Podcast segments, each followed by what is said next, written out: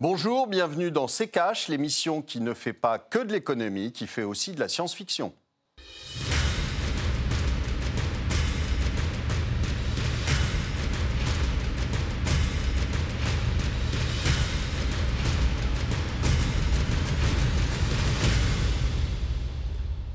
Bonjour, aujourd'hui nous allons vous parler de prévisions, prévisions pour l'année.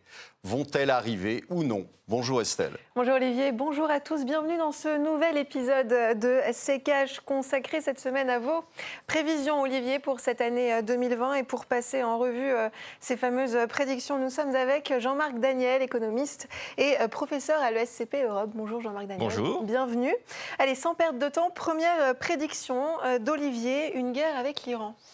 Une guerre avec l'Iran, c'est même plus une prédiction. C'est euh, euh, la prédiction, c'était euh, qu'est-ce qui se passe s'il y a une guerre au Moyen-Orient avec avec l'Iran, mais ou avec un autre pays, et que à ce moment-là, ça, pouvait provoquer un, désordre majeur qui pouvait enclencher aussi euh, une hausse euh, extraordinaire du pétrole, euh, qui pouvait se retrouver à 200 dollars sur une raffinerie complètement HS. On l'avait vu d'ailleurs l'année dernière un peu avec l'Arabie saoudite au moment où il y avait eu ces bombardements de l'Iran sur certains puits d'Arabie saoudite et où ponctuellement le pétrole avait monté. Alors très vite il était redescendu parce qu'ils avaient absolument tout fait D'abord parce que ça ne, ça ne bloquait pas la production pendant très longtemps, et puis en plus parce que euh, euh, les Américains avaient dit qu'ils allaient euh, mettre sur le marché leur, leur stock stratégique, etc., etc. Donc on avait fait baisser le pétrole. Et il ne il s'était rien passé. Mais il faut quand même savoir que dans un environnement qui est quand même assez récessif, ou en tout cas avec une croissance qui est très très faible partout dans les pays consommateurs, si vous avez tout d'un coup une très très forte hausse du pétrole et qu'elle reste euh, sur des niveaux importants, ça va aggraver la crise euh, fortement. Mhm. Jean-Marc Daniel, une réaction à cette première Alors, euh, une réaction en, trois points. Le premier point, là où je rejoins Olivier, c'est le fait qu'on est dans un environnement récessif, c'est-à-dire où, enfin, de fort ralentissement économique. Mhm. Et donc, un des enjeux, c'est quand même le prix du pétrole. C'est pas la même chose d'avoir un prix du pétrole qui monte très rapidement au moment où la croissance s'effondre qu'au moment où on est plutôt en phase de reprise. Alors, le deuxième élément, est-ce que c'est vraisemblable? Alors là, je suis pas sûr que ce soit aussi vraisemblable qu'on le crée parce que d'abord, ce qui me frappe, c'est quand même euh, le caractère un peu modéré des réactions de Téhéran, et surtout le fait que finalement, je crois qu'à Téhéran, il y a un certain nombre de personnes qui ne sont pas mécontentes de ce qui est arrivé au général euh, Soleimani. C'est-à-dire que l'idée qu'il y ait un bloc au pouvoir à Téhéran, qu'il y ait un bloc uni avec une vision de l'avenir très claire et avec des intentions très très précises, est une idée à mon avis fausse. On est plutôt sur un pouvoir finissant de gens qui règlent leurs comptes. on, est, on est passé de la phase enthousiaste à la phase... Euh, vous savez, c'est Gorbatchev qui disait dans les idéologies communistes, alors on est un peu dans ce... Il y a, il y a une phase où ce sont les naïfs qui prennent le pouvoir, et puis ensuite euh, ce sont euh, les criminels et ça finit par les corrompus. et donc je crois qu'à Téhéran, on est passer à les stades des corrompus. Et donc, à partir de ce moment-là, on peut gérer avec des corrompus. Des criminels, c'est difficile. Les naïfs, on peut jamais s'entendre avec eux. Ils sont imprévisibles. Donc, on est plutôt. Et la, toute dernière remarque que je ferai, c'est que euh, sur le marché du pétrole, effectivement, ça pourrait. Mais euh, le premier producteur mondial de pétrole, ce sont les États-Unis, et le deuxième, le Canada. Donc, on n'est plus dans la situation où tout se jouait sur le, proche Moyen-Orient. Il y a, en revanche, euh, autour du pétrole. Alors, juste, juste après la mort du général Soleimani, euh, le pétrole a augmenté de 5% euh, pour s'établir à 68 dollars le baril. Est-ce que, ça, est-ce que dans une possible aggravation du conflit, ça pourrait encore augmenter? Oui, ça remonterait, effectivement. on pourrait avoir des jours où ça monte à 200, mais très rapidement, les, Américains euh, liquideraient et puis, puis augmenteraient leur production. On est même dans des conditions, on ne voit pas ça, mais certains jours sur le marché, dans le Dakota ou au sud de l'Alberta, au, au Canada, où il y a tellement de, de, pétrole à évacuer qu'on on l'a presque gratuitement. Les gens vous disent prenez-le, l'important c'est qu'on mmh. l'évacue. Donc... Alors, attention, il y a tout de même quelque chose sur le, sur le pétrole qu'il faut savoir, c'est que euh, les, raffineries sont euh, programmées, euh, sont montées pour traiter des pétroles avec des poids euh, différents. Or, ce qui, est, euh, ce qui aujourd'hui sort des champs de pétrole américains euh, n'est pas forcément traitable.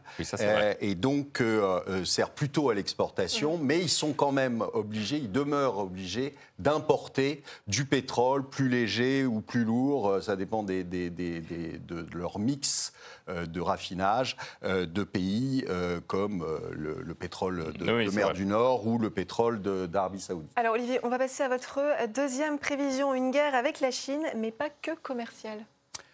Ben oui, parce que euh, vous avez, alors ça, c'est euh, c'est euh, pas souhaitable. Hein. Quand je quand je fais des scénarios, je le souhaite pas forcément. Hein. Donc, et on verra dans la suite que je c'est pas forcément quelque chose que je souhaite. Non, la Chine, euh, on a toujours euh, ce, problème avec euh, la Chine qui, aujourd'hui, essaie de lutter contre l'hégémonie américaine. Il faut savoir que vous avez trois marines en mer de Chine qui circulent dans un mouchoir de poche, hein, que c'est toujours dangereux d'avoir trois marines qui circulent dans un mouchoir de poche parce qu'il peut toujours y avoir un pépin. Euh, on en a eu d'ailleurs euh, l'année dernière et, l'année d'avant entre la marine japonaise, la marine américaine, la marine chinoise, euh, les Russes qui quelquefois envoient un petit bateau là-bas. Et donc c'est quelque chose qui est dangereux. D'autant que finalement, vous savez, quand les guerres se déclenchent, elles se déclenchent toujours parce que les gens y ont intérêt, mm-hmm. les États y ont intérêt. Et donc, on peut se poser la question de savoir si quand les, quand les assiettes sont, commencent à être vides, on regarde dans l'assiette du voisin. Donc euh, c'est un petit peu gênant. Et aujourd'hui, on sent quand même qu'il y a des tensions internationales qui euh, augmentent et euh, ce serait ce serait épouvantable, mais on n'est pas forcément à l'abri de ce genre de plaisanterie. Alors justement, euh, Pékin euh, a euh, confirmé cette semaine que le Premier ministre chinois irait à Washington entre le 13 et le 15 janvier pour signer un, accord préliminaire pour mettre fin à cette, une trêve dans cette guerre commerciale. Est-ce que, est -ce que l'envenimement des tensions dont parle Olivier, c'est probable? Alors assez paradoxalement, je pense que la Chine est plus dangereuse que l'Iran. Parce que euh, d'abord, la Chine, on a une vision de la Chine qui effectivement exporte, a un taux de croissance. Alors la Chine va être en déficit de sa balance des paiements courants en cette année. Elle était juste à l'équilibre l'année dernière. Il y a 10 ans, elle dégageait 10% d'excédent. On voyait les mmh. Chinois partout. Oh, ils commençaient à parler, c'est le début de, ce qu'on appelle la route de la soie, ils mmh. appellent ça les BRI. Mais, et, là, maintenant, la Chine commence à avoir des problèmes de financement. D'ailleurs, elle liquide une partie de sa dette publique américaine, ce qu'elle a pour, pour, pour, payer effectivement ses importations. Elle n'arrive pas à se sortir de la situation à Hong Kong. Euh, tout, ça dure depuis six mois. Il va y avoir des élections à Taïwan et donc là, clairement, elle soutient en sous-main le Kuomintang, l'ancien parti de Chiang Kai-shek, pour qu'ils en arrivent là, il faut quand même, c'est quand même les ennemis historiques des communistes chinois, parce que euh, le parti indépendantiste a le vent en poupe et donc pour eux c'est et puis, s'il y a un missile qui part de Pyongyang et qui tombe euh, du côté euh, euh, de Séoul ou de Tokyo, il faudra bien que quelque part ils, assument, ils assurent effectivement une sorte de suivi. Donc, mhm. je pense qu'on a un pays qui est aux abois, un pays qui connaît des difficultés économiques, un pays qui n'a plus effectivement les perspectives qu'il avait et la guerre devient à ce moment-là une, euh, une, option. puisque vous parliez euh, de la Chine, dans vos prévisions, on, a aussi la chute des banques chinoises qui accélère, accélérerait la dédollarisation. Alors personne n'en parle, mais vous avez quand même de temps en temps une banque qui, euh, qui saute. Alors évidemment, il faut bien comprendre que ce n'est pas, c'est pas l'Europe ou les États-Unis. Donc vous en entendez parler, et puis après vous en entendrez plus parler juste après, parce que l'État règle le problème, je dirais. Il n'empêche que ça devrait accélérer les choses au niveau des dollarisations. Vous savez que j'avais fait un scénario il y a, deux ans où je disais euh, attention, ils sont en train de faire des stocks d'or avec les Russes et ils augmentent mhm. très fortement leurs stocks d'or. Et pourquoi pas créer une monnaie euh, qui serait euh, concurrente au dollar et se, dédollariser en faisant une monnaie qui serait le yuan, le nouveau yuan si vous voulez, qui serait dépendant d'un stock d'or et, convertissable en, or. Bon, ils l'ont fait, mais pour euh, certains contrats pétrole contre euh, yuan convertissable en or, mais euh, parler de quelque chose qui serait plus étendu. Là, il est évident que s'ils ont des problèmes comme, comme ceux-là, avec des banques qui euh, euh, se cassent la figure les unes après les autres, euh, ils pourraient être tentés de vendre quelques euh, trésoreries américaines de plus en plus rapidement.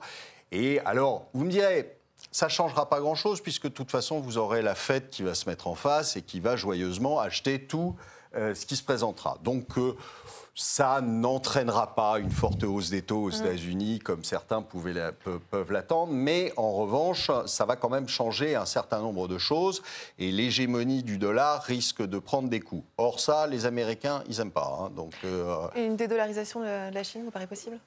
Ça me paraît plus délicat et plus difficile à envisager. Ça, c'est peut-être un espoir, mais c'est pas forcément une- un espoir secret euh, que je partage d'ailleurs. Si on pouvait euh, remettre en place euh, les talons or, ou en tout cas une monnaie qui soit une monnaie internationale et pas la monnaie d'un pays qui en profite pour euh, euh, rançonner les autres, ça serait pas mal. En revanche, ce que je pense sur la Chine en tant que telle, c'est que le système bancaire est effectivement dans une situation délicate. Donc la Banque centrale a commencé à baisser les réserves obligatoires et tout ça. Et donc elle est en train d'essayer de laisser filer l'inflation dans un contexte où il y a des prix qui montent. C'était en particulier bon, le, prix de la viande porcine, qui est quand même un des enjeux pour la population très concret, qui est lié au fait qu'il y a une épidémie, une épisodie très très lourde sur le, le porc en Chine. Et donc si vous avez de l'inflation et si en plus cette inflation elle se centre sur quelques produits très typés, Ouais. on en revient au, au point précédent, c'est-à-dire que le gouvernement chinois, il est pas, il est dans une situation assez délicate. Par rapport à ça, les Américains, eux, je crois que sur le dollar, ils sont assez sereins. Bon, ils ont, bon. alors ils peuvent, peuvent se permettre, par exemple, Alan Greenspan, euh, qu'on ressort de temps en temps. Donc son dernière obsession, c'est le retour à l'étalon or. Alors, Bon, alors, il y, a- il y a ceux qui disent il, il est gâteux, il y a ceux qui disent mais il l'a toujours été, y a ceux qui n'est pas totalement. Vu la politique monétaire qu'il a menée, je ne suis pas loin de penser que c'est vrai. Et puis il y a ceux qui disent mais après tout, euh, finalement, mettre un peu de discipline, y compris chez nous, ce serait pas mal. Donc je crois que derrière la dédollarisation, qui ne me paraît pas d'actualité, il y a quand même le sentiment quelque part que ce système ne peut pas être éternel, que la- le, le- le dollar a un privilège qui ne peut pas être accepté éternellement euh, dans l'économie mondiale. Alors messieurs, on va marquer euh, une courte pause, on revient dans un instant.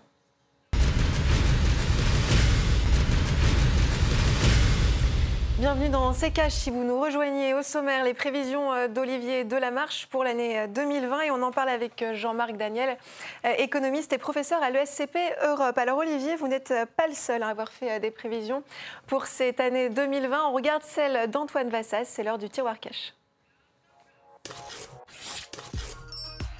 Pas de raison qu'il n'y ait qu'Olivier de la Marche qui fasse des prévisions. Nous aussi, au tiroir cash, on va jouer les Madame Irma.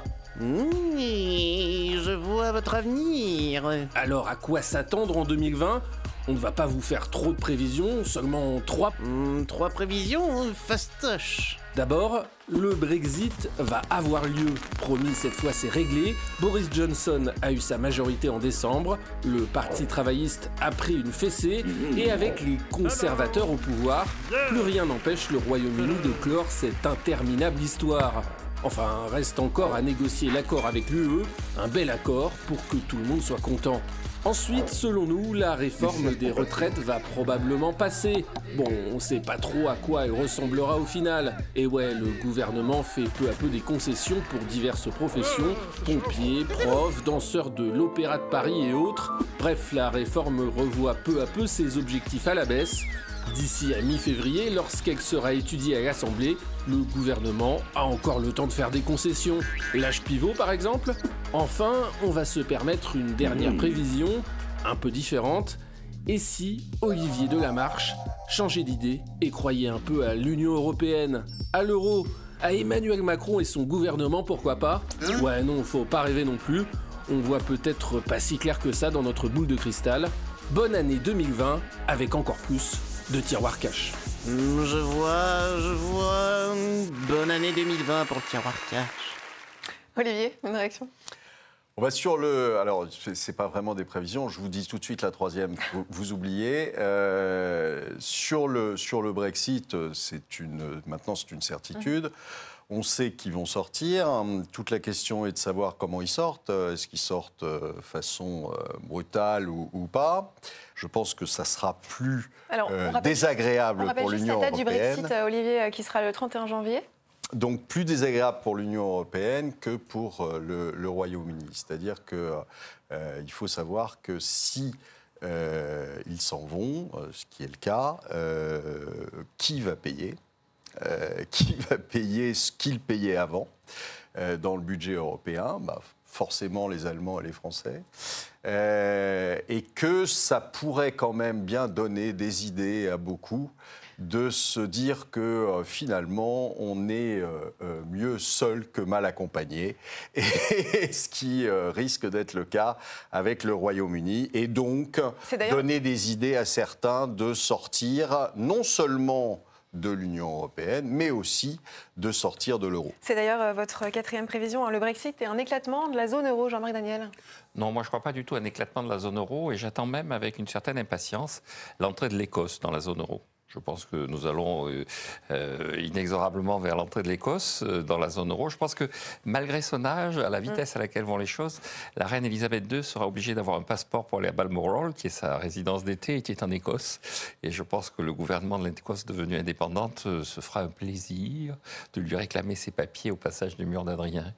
Quant à la date du Brexit, ce que je trouve intéressant, c'est qu'il y a un débat en Angleterre sur le fait de savoir si on le prend le 31 janvier ou le 30 janvier.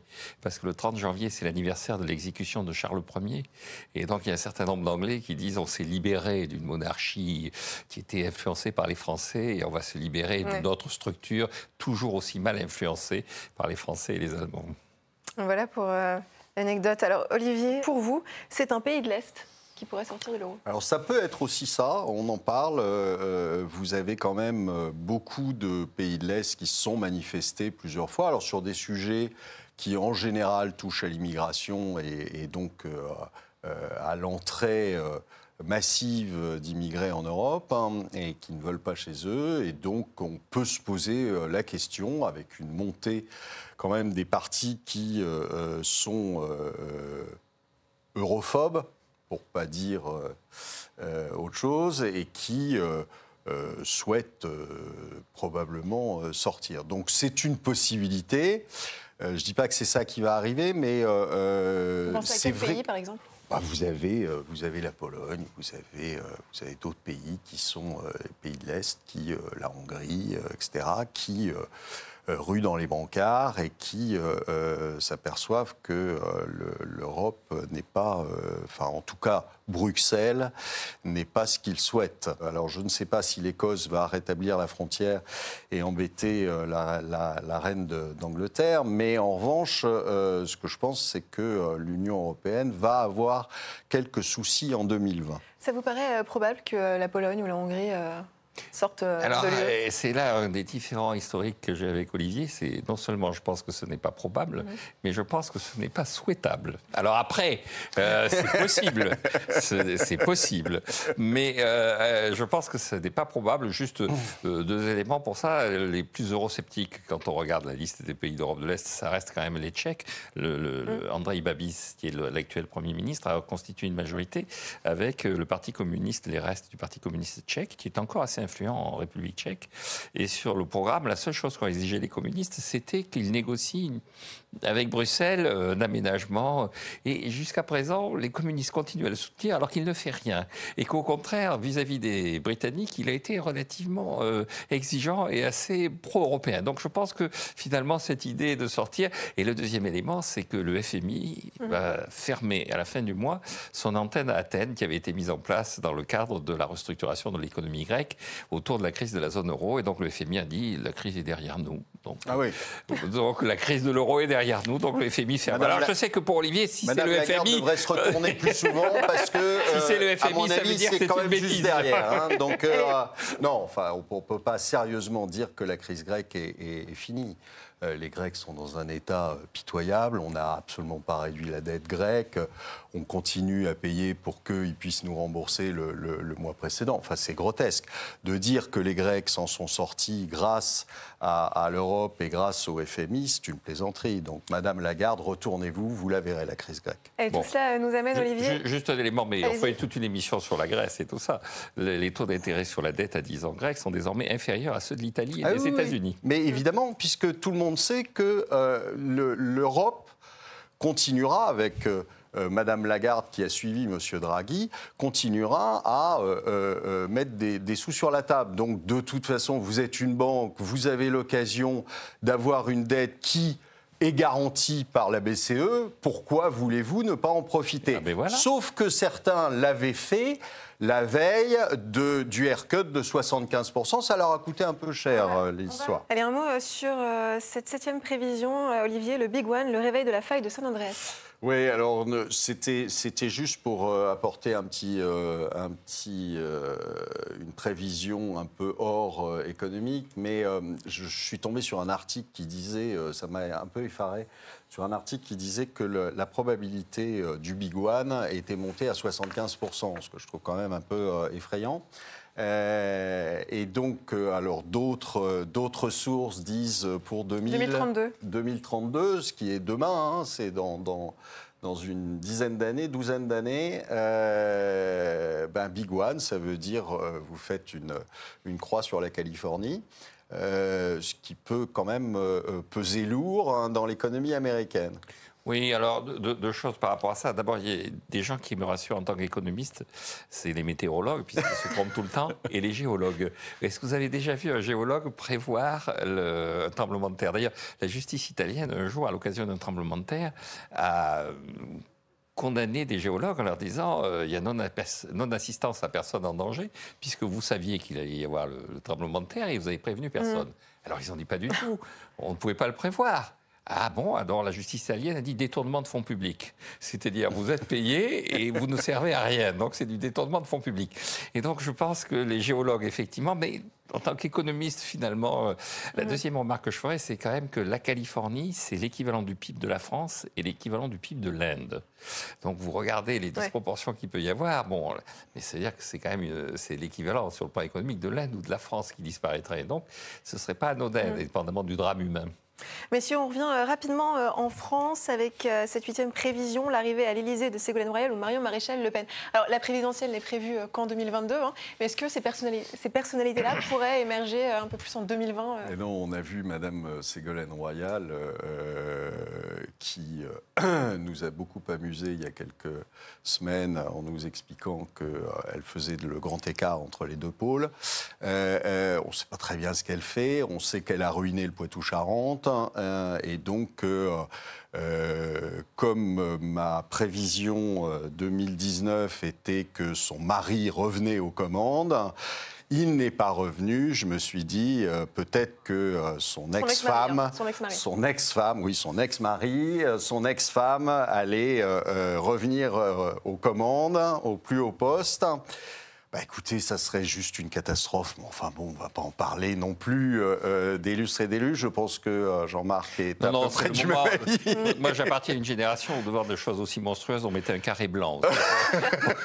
pour que les enfants ne regardent pas ça. Alors là, là, je préviens les téléspectateurs, c'est une vision horrifique. C'est- c'est- Mais De notre côté, comme Olivier le met, alors que l'élection présidentielle est en 2022, je ne sais pas si c'est une forme d'impatience, s'il l'attend avec impatience. Voilà, non, non, mais il je me disais arrive, que qu'elle peut-être, vienne. euh, peut-être, euh, Monsieur Macron allait euh, partir de l'Élysée, poursuivi par des gilets jaunes, et que euh, Ségolène Royal prendrait sa place. Enfin, on peut, on peut imaginer des scénarios euh, du pire, puisque le pire a quand même tendance à arriver euh, assez fréquemment.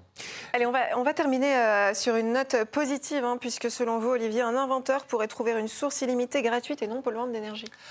Bah, le pauvre se ferait flinguer tout de suite, euh, euh, même s'il trouvait ça. Malheureusement, je pense que euh, certains lobbies pétroliers et autres euh, lui feraient passer l'envie de le mettre sur le marché. Oui, oui, alors là aussi deux remarques. La première, les lobbies sont puissants. Regardez ce qui se passe en Australie, où quand même il y a beaucoup de gens qui disent, vous savez, c'est le charbon qui est à l'origine des incendies et tout ça. Et le Premier il dit, êtes-vous sûr? Parce qu'il y a encore, c'est quand même un exportateur euh, net de charbon, l'Australie. Et donc même sur le charbon, les gens sont capables d'avoir une influence sur les politiques. Toute dernière remarque, au XVIIIe siècle, les, les, grands économistes étaient des physiocrates et ils disaient voilà, on sait utiliser le soleil de demain, c'est-à-dire l'agriculture, c'est le soleil qui va arriver, qui va faire augmenter la production agricole et tout ça. On sait utiliser le soleil d'hier parce que le charbon, justement, c'était le soleil. Il faut utiliser le soleil d'aujourd'hui parce que c'est une source de infini. Et alors, ils avaient écrit à d'Alembert, qui était le, le savant de référence du XVIIIe siècle, et qui leur avait dit rassurez-vous, avant la fin du XVIIIe siècle, nous serons capables d'utiliser le soleil d'aujourd'hui. On est en 2020, on n'utilise toujours pas le soleil d'aujourd'hui, donc c'est un espoir, mais je ne pense pas que ça puisse être considéré comme une prévision. Merci, merci beaucoup Jean-Marc Daniel d'avoir été parmi nous. Je rappelle que vous êtes économiste et professeur à l'ESCP Europe. C'est la fin de cette émission. Merci de votre fidélité pour retrouver nos anciens numéros. Rendez-vous sur notre site internet à l'adresse rtfrance.tv. Olivier, votre dernier mot. Eh bien, prions pour qu'aucune de ces prévisions ne se déroule en 2020.